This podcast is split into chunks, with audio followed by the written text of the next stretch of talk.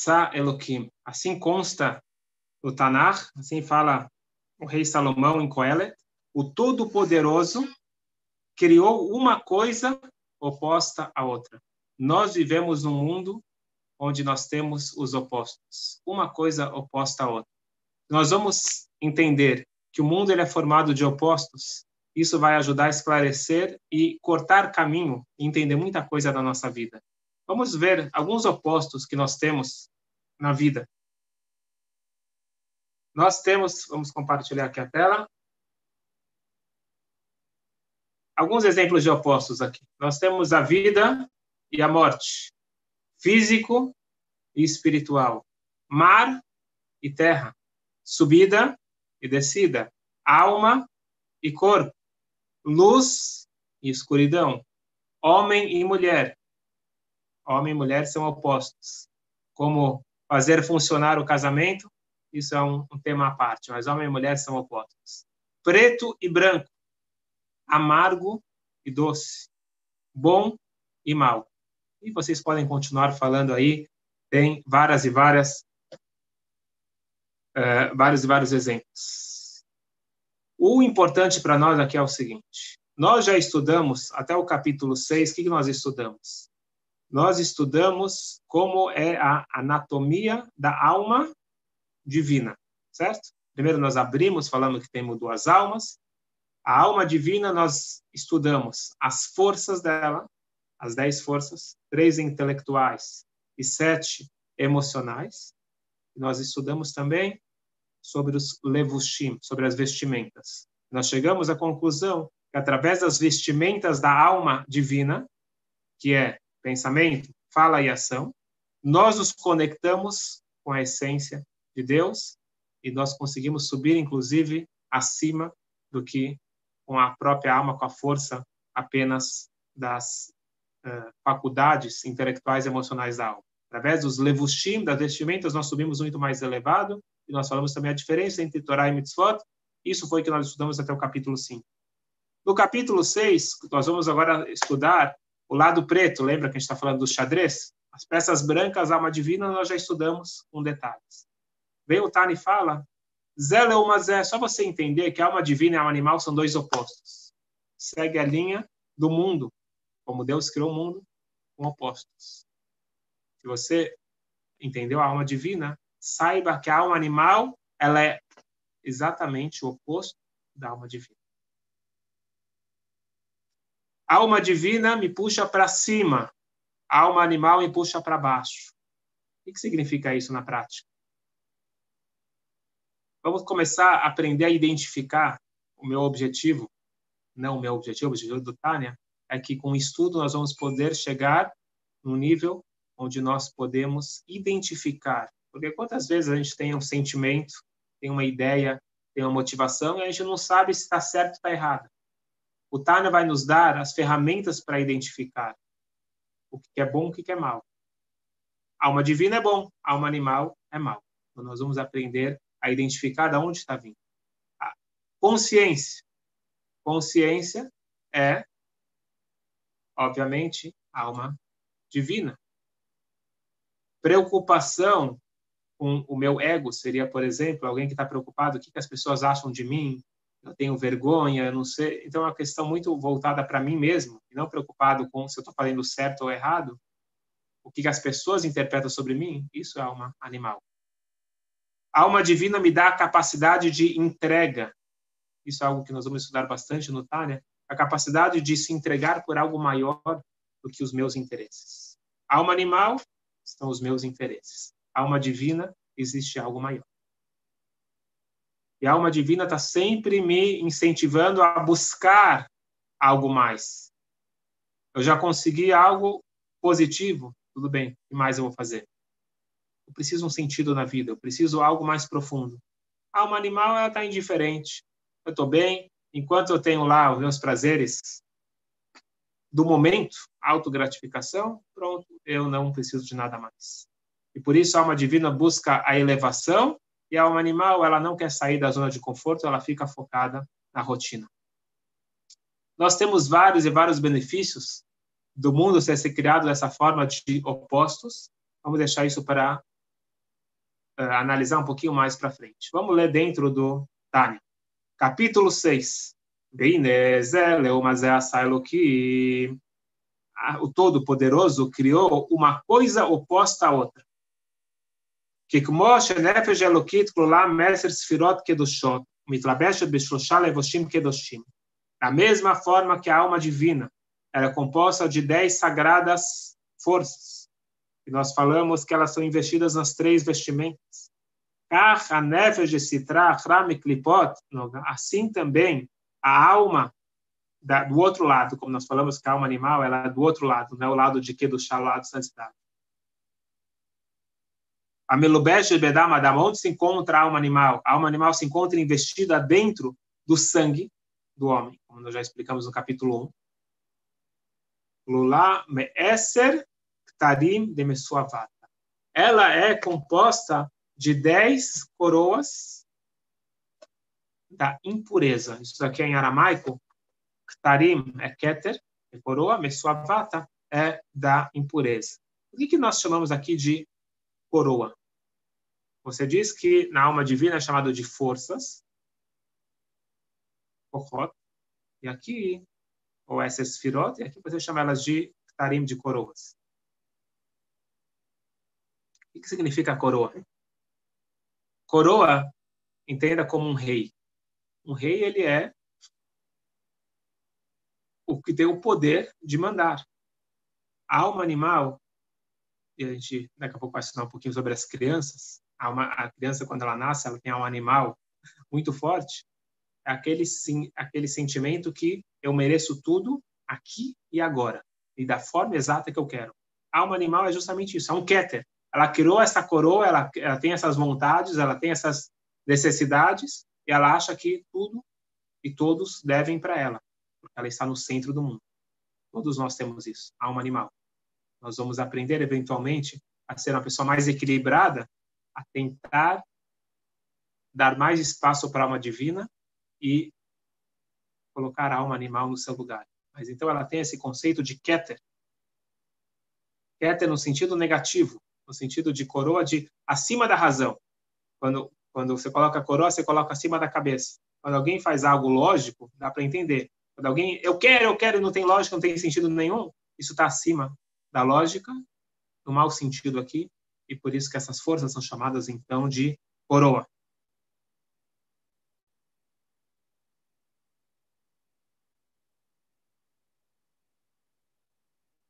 Vamos continuar aqui um pouquinho para entender um pouquinho o que são essas dez coroas impuras e como nós podemos retificar o caráter. No final das contas, o Tânia vai nos ajudar a não apenas identificar o problema, mas sim resolver o problema.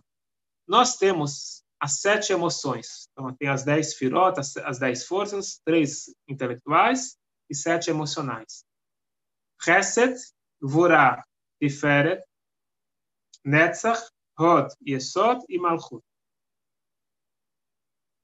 Muito por cima, não é agora o momento de aula de Sfirot, mas só para o contexto desse capítulo. Chesed seria generosidade. Gevurah, severidade, disciplina. Tiferet é o equilíbrio entre essas duas.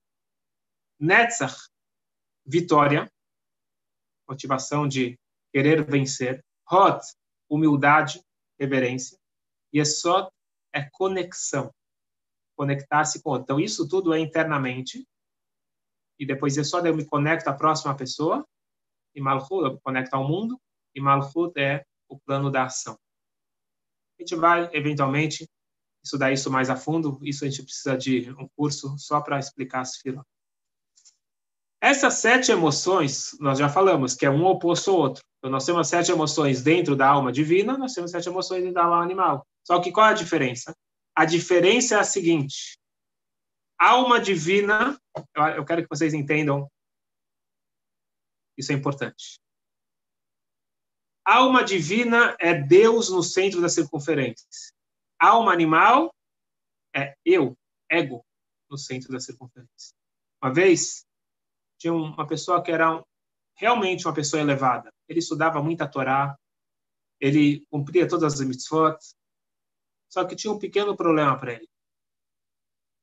Ele tinha certeza que ele era o grande tzadik, o grande justo. E ele, de repente, ouviu falar que tem alguém maior do que ele. O Baal Shem Tov. Nós estamos falando do fundador do Hassidismo, o professor do professor do Alter Rebbe, do autor do Tânia, em que começou a difundir o Hassidismo. Ele ouviu falar do Baal Shem Tov e falou que ele era uma pessoa muito elevada, muito grande. Falou. E, e que ele tinha Ruach HaKodesh, ele tinha profecia. Falou, será que existe uma pessoa assim? Eu vou verificar. E ele decidiu que ele vai fazer um teste. Se eu fizer perguntas para ele de Torá, perguntas gerais, ele responder, isso não quer dizer que ele tem profecia. Eu vou testar a profecia dele, vou direto testar a profecia dele. Eu vou bater na porta, não vou falar quem sou eu. Se ele descobrir que eu sou um tzadik, que eu sou uma pessoa justa, e me der o respeito que eu mereço, aí eu vou concordar com, que, com os boatos que ele é uma pessoa grande. Ele vai, viaja até Mesibus, até o Baal Shantov, ele bate na porta, o Baal Shantov nem abre a porta. Vamos, entender que esse diálogo está acontecendo sem o Baal Shantov nem ver a pessoa. Ele pergunta em Yiddish, quem está aí? Quem é? E ele, com toda a ganância dele, ele responde, Ich, em Yiddish, eu, eu estou aqui o Baal sem mesmo abrir a porta, ele falava com certo, uma certa intuação, com entonação, com certo nigun. Ele pegou um versículo e falou o seguinte: Aisater, Amistarim, Vani, Loereno Neuma Hashem. O profeta diz o seguinte: Aisater, Amistarim, será que existe alguém que pode estater, Ish, Amistarim, um homem pode se esconder em algum esconderijo? Vani, e eu, Deus, Lo areno, eu não vou enxergar ele? Assim diz o versículo. É uma pergunta, será que alguém pode se esconder de Deus?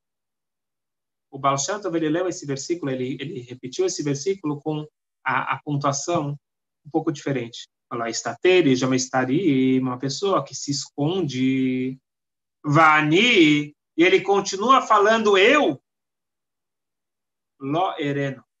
Deus não quer ver uma pessoa dessas em vez de falar Vani Loreno, eu, Deus, não vou ver ele, é uma pessoa que se esconde, Vani, ele continua falando eu, essa pessoa Deus não quer ver. Aquele homem desmaiou. Ele ficou incrédulo. Primeiro, primeiro que o, Baal Shantov entendeu muito bem qual era o problema dele. E na lata, como a gente fala, ele atacou o problema que era esse homem, ele estava realmente estudando o Torá, cumprindo as mitzvot, só que ele não tratou a essência, que a essência é ani, eu. Enquanto eu estou no centro da circunferência, é alma animal. E é possível que você passe uma vida toda, uma pessoa muito, entre aspas, muito religiosa, muito é, comprometida, mas ele não acessou ainda a sua alma divina. Isso é triste. Ele pode passar a vida inteira trabalhando apenas com a alma animal. Escutei isso do Abinu Steinsaltz, de Abençoada Memória, um dos grandes gênios da nossa geração, há pouco. Ele disse o seguinte: se você analisar uma criança pequena, ela está focada em tudo o que ela quer, aí você quer motivar ela. O que você faz para motivar uma criança pequena? Ah, se você se comportar bonito, você vai ganhar uma bala. Então ele vai lá, se comporta para ganhar a bala. Ele cresce um pouquinho, a bala já não resolve. Precisa de uma coisa mais sofisticada. E aí cresce mais um pouquinho, aí precisa de um brinquedo, de uma bicicleta, precisa de um videogame. Assim vai crescendo e você vai motivando. Não estou falando que é a forma certa de você educar, mas é uma forma que você consegue fazer com que as crianças atendam os seus pedidos. Chega uma certa idade que eu já não sou mais criança, não vai ficar me, é, me comprando com presentes. Mas a pessoa faz tudo pelo dinheiro seja o trabalho dele, a pessoa faz tudo pelo dinheiro. Chega alguém, evolui mais um pouquinho, e ele fala, coisa feia, tudo por dinheiro. E ele fala, não quero saber, não quero ter o dinheiro. Mas no fundo, no fundo, o que a pessoa quer? Kavod, honra. Então, ele está pronto a investir dinheiro, gastar dinheiro, para ter a honra, ter o prestígio. Enquanto isso, o que a gente está vendo? Por enquanto não mudou nada. É a mesma alma animal, o mesmo interesse, só que o interesse mais sofisticado. Vem uma pessoa religiosa, disse o Rabino Stenzels. E ele falou: Eu vou ficar fazendo por bala, por bicicleta, por dinheiro, por honra e coisa feia. Eu vou dedicar minha vida para ganhar um belo paraíso. Aparentemente, você olha de fora, essa pessoa é uma pessoa elevada, ele está buscando o paraíso. Vamos parar para analisar que não mudou nada. Aquela criança que quer a bala e aquele homem que quer o paraíso, os dois estão preocupados: o que, que eu vou ganhar? Ele só é uma pessoa mais sofisticada. Ele tem prazeres mais elevados. Mas, no final das contas, ele continua estando no centro da circunferência. O Tânia vai nos ensinar a colocar Deus no centro. Que esse é o segredo para resolver a nossa vida. Além de resolver o mundo, resolver a nossa vida. A origem de todos os problemas e todas as disfunções é o ego, o egocentrismo. O Tânia vai nos ensinar a acessar essa alma divina que nós temos, que ela é superior à alma animal. Vamos então voltar aqui para o diagrama. O que, que acontece? Nós temos aquelas sete emoções. Nós temos a primeira emoção é Chesed. Chesed é aquele sentimento de dar, generosidade. Qual que é a diferença entre a alma divina e a alma animal? A alma divina é dar para o outro. A alma animal é dar para mim mesmo. É a busca do prazer, a autogratificação. Então é amor, amor genuíno. Você ama o próximo. E o outro é o que nós muitas vezes confundimos, é o amor interesseiro. Você não ama a pessoa, você ama o que aquela pessoa te faz de bem. Eu estou passando muito rápido por isso, porque isso é, é um curso de Sfirot. Gevurah. Gevurah nós falamos que é, é a severidade. Então, no campo positivo, seria colocar limites. Limites saudáveis. No campo negativo, na alma animal, é a raiva. É aquele que ele não consegue se controlar e ele acaba é, indo contra e fazendo mal para o próximo. O equilíbrio na alma divina, de repente, vira na alma animal ostentação. Então ele tudo bem, ele, tá, ele não quer tudo para ele, ele está pensando no outro, que está pensando? Está pensando em mostrar o que ele tem para o outro. É ostentação. Netzach, nós falamos, é a vitória. Na alma divina, é aquela constância, você querer realmente vencer os ideais. E na alma, na alma animal, é vencer o outro. Eu quero tudo para mim eu quero tirar do outro. Na alma divina, a Hot, a gratidão, eu consegui me colocar no meu lugar. E na alma animal é ficar no meu lugar, quer dizer, não sair da zona de conforto, não querer evoluir. Yesod, Yesod é a conexão, é o que me conecta ao próximo. É aquele que se conecta para ajudar o próximo. É aquele que se conecta para receber do próximo, é o interesseiro. E por último, Malchut é a liderança. Existe a liderança positiva existe a liderança negativa, seria a tirania. Então, só para a gente entender que essas sete emoções, elas existem na alma animal e na alma divina, e elas são opostas. E aqui uma coisa interessante, que é a diferença do, do adulto e da criança. Muita gente fala, ah, que criança infantil, que coisa, que besteira. Você vai lá e, e quebrou o bonequinho dela e, e, perdeu uma moedinha e ela abre o berreiro. Você fala, ah, que, que coisa maluca.